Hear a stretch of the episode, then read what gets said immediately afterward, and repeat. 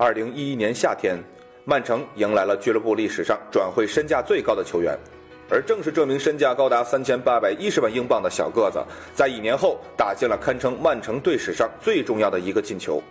二零一一至一二赛季最后一轮，阿奎罗第九十四分钟上演绝杀，曼城时隔四十四年后重夺联赛冠军，这也成为英超二十年最经典的时刻之一。前曼城主帅曼奇尼如此评价阿奎罗。塞尔吉奥就是罗马里奥的克隆体，他们是同一类型的球员。的确，阿奎罗灵巧的身体和精湛的射门技术都与罗马里奥有几分相似。他经常能在禁区内闪转腾挪，以一敌众，打入极为精彩的进球。目前，阿奎罗共为曼城联赛出场一百零一次，打入六十六球。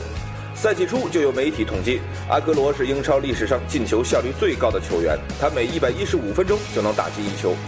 排名第二的是阿森纳传奇射手亨利，他每打进一球需要耗时一百二十二分钟。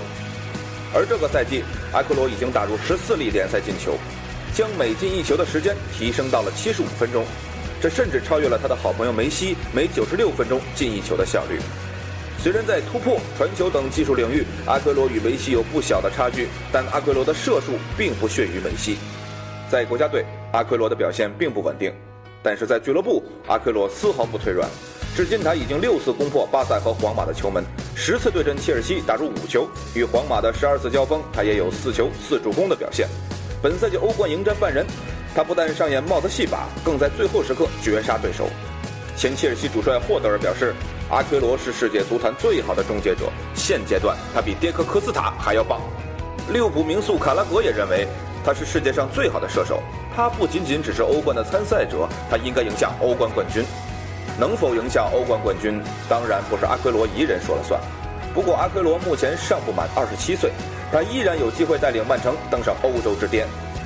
或许只有这样，才会有更多的人承认他是当今足坛最好的终结者。